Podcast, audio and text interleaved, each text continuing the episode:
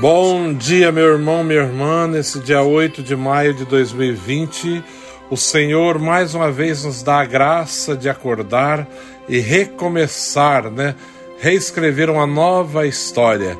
Eu sei que vivemos num tempo difícil de pandemia, de tanta incerteza, de tanta coisa, mas ao mesmo tempo temos a certeza que Ele vive e reina para todos sempre. Está vivo e presente no meio de nós. Por isso, devemos dar glórias e aleluia, como eu coloquei essa música cantada por essa menina com a voz tão linda, né, para lembrar que sempre há uma esperança e em tudo devemos dar glórias ao Senhor, porque Ele é o Senhor de todas as coisas da minha vida, Ele é o Senhor, dos meus problemas, Ele é o Senhor, das minhas dificuldades, Ele é o Senhor, de tudo, Ele é o Senhor e deve ser o Senhor de todas as coisas, em todos os momentos e lugares, devemos aprender a dar glórias e aleluia a Deus por tudo aquilo que Ele realiza, mesmo que não seja da maneira que eu pensava, da maneira que eu desejava, do jeito que eu queria, não importa Deus continua sendo Deus, independente da minha opinião, daquilo que eu penso, imagino, não interessa. Deus continua sendo Deus e em tudo devemos dar glórias e aleluia por tudo aquilo que Ele tem realizado na nossa vida. Hoje, o Evangelho, é, extraído do Evangelho de João, né? Está dizendo assim: naquele tempo, Jesus disse aos seus discípulos: Não se perturbe o vosso coração Tende fé em Deus e tende fé em mim. Também, na casa de meu pai há muitas moradas. Se assim não fosse, eu vos teria dito: Vou preparar-vos um lugar.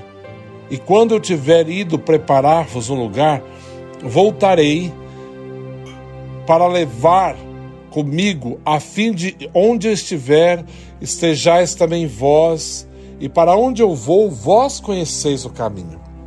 Tomé disse a Jesus: Senhor, nós não sabemos para onde vais. Como podemos conhecer o caminho? Jesus respondeu: Eu sou o caminho, a verdade e a vida. Palavra da salvação. Realmente, essa frase de Tomé: Senhor, como sabemos para onde vais? Como podes como podemos conhecer o caminho? E Jesus fala: Eu sou o caminho, a verdade e a vida. Se nós conhecemos realmente Jesus, né, nós sabemos que Ele é o caminho, a verdade e a vida. Mas essa resposta, de quando Tomé vai dizer: Senhor, nós não sabemos para onde vais, como podemos conhecer o caminho? Quanto tempo né, tiveram juntos? Quantos feitos o Senhor realizou na presença deles e ainda não o conheciam?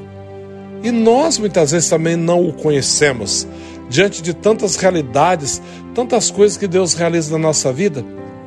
E muitas das vezes estamos dormindo, sei lá, em outro planeta, sei lá o que, né?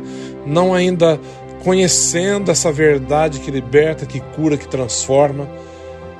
E Jesus começa falando de uma esperança. Não se perturbe o vosso coração. Aqui Jesus está falando porque ele vai, né? Vai partir. Na casa de meu pai há muitas moradas. Se assim não fosse, eu não vos teria dito: vou preparar-vos um lugar.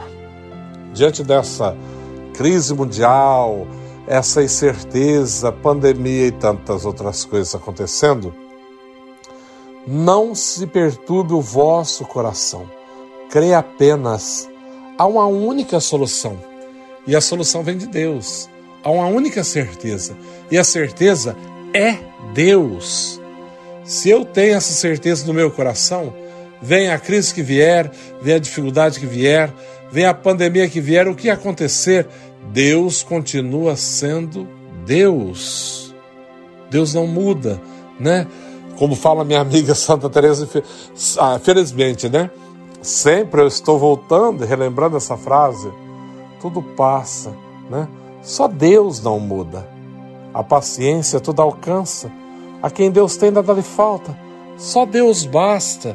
nesse momento, principalmente que vivemos, né, com tudo isso acontecendo, a paciência é algo fundamental na nossa vida.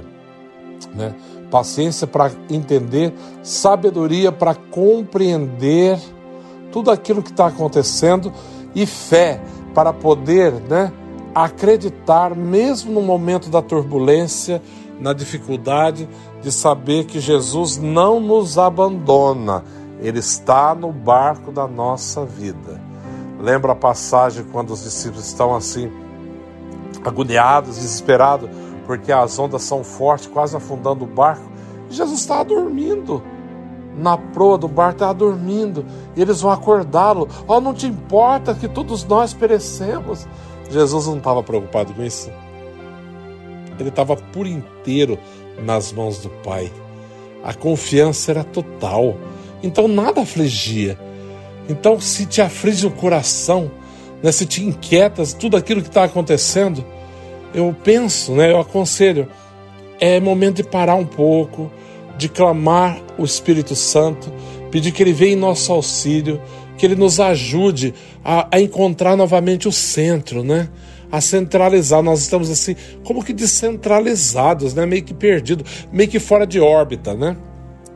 O Senhor é que nos coloca novamente em comunhão, né? Em sintonia.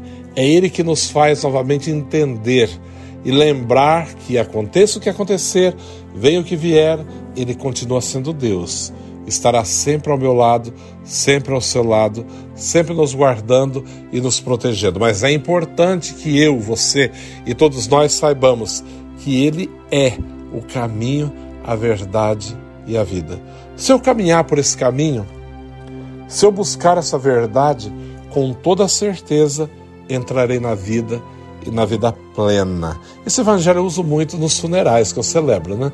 Porque ele fala de uma grande esperança que Jesus fala de uma promessa que não perturbe o coração, porque na casa do meu pai há muitas, há muitas moradas, né, há muitos lugares. Ele fala que não vai deixar órfão, jamais os abandonará. Então, para aquele que crê, né, sabemos, nós sabemos que o Senhor é fiel e sempre vai estar do nosso lado.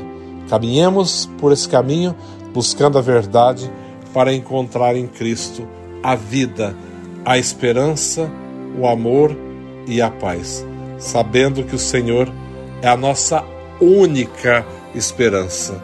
Em tudo dai glórias ao Senhor. Aleluia, louvado seja o teu santo nome por tudo aquilo que tem realizados em nós. Um forte abraço, um bom dia a todos e que Deus abençoe.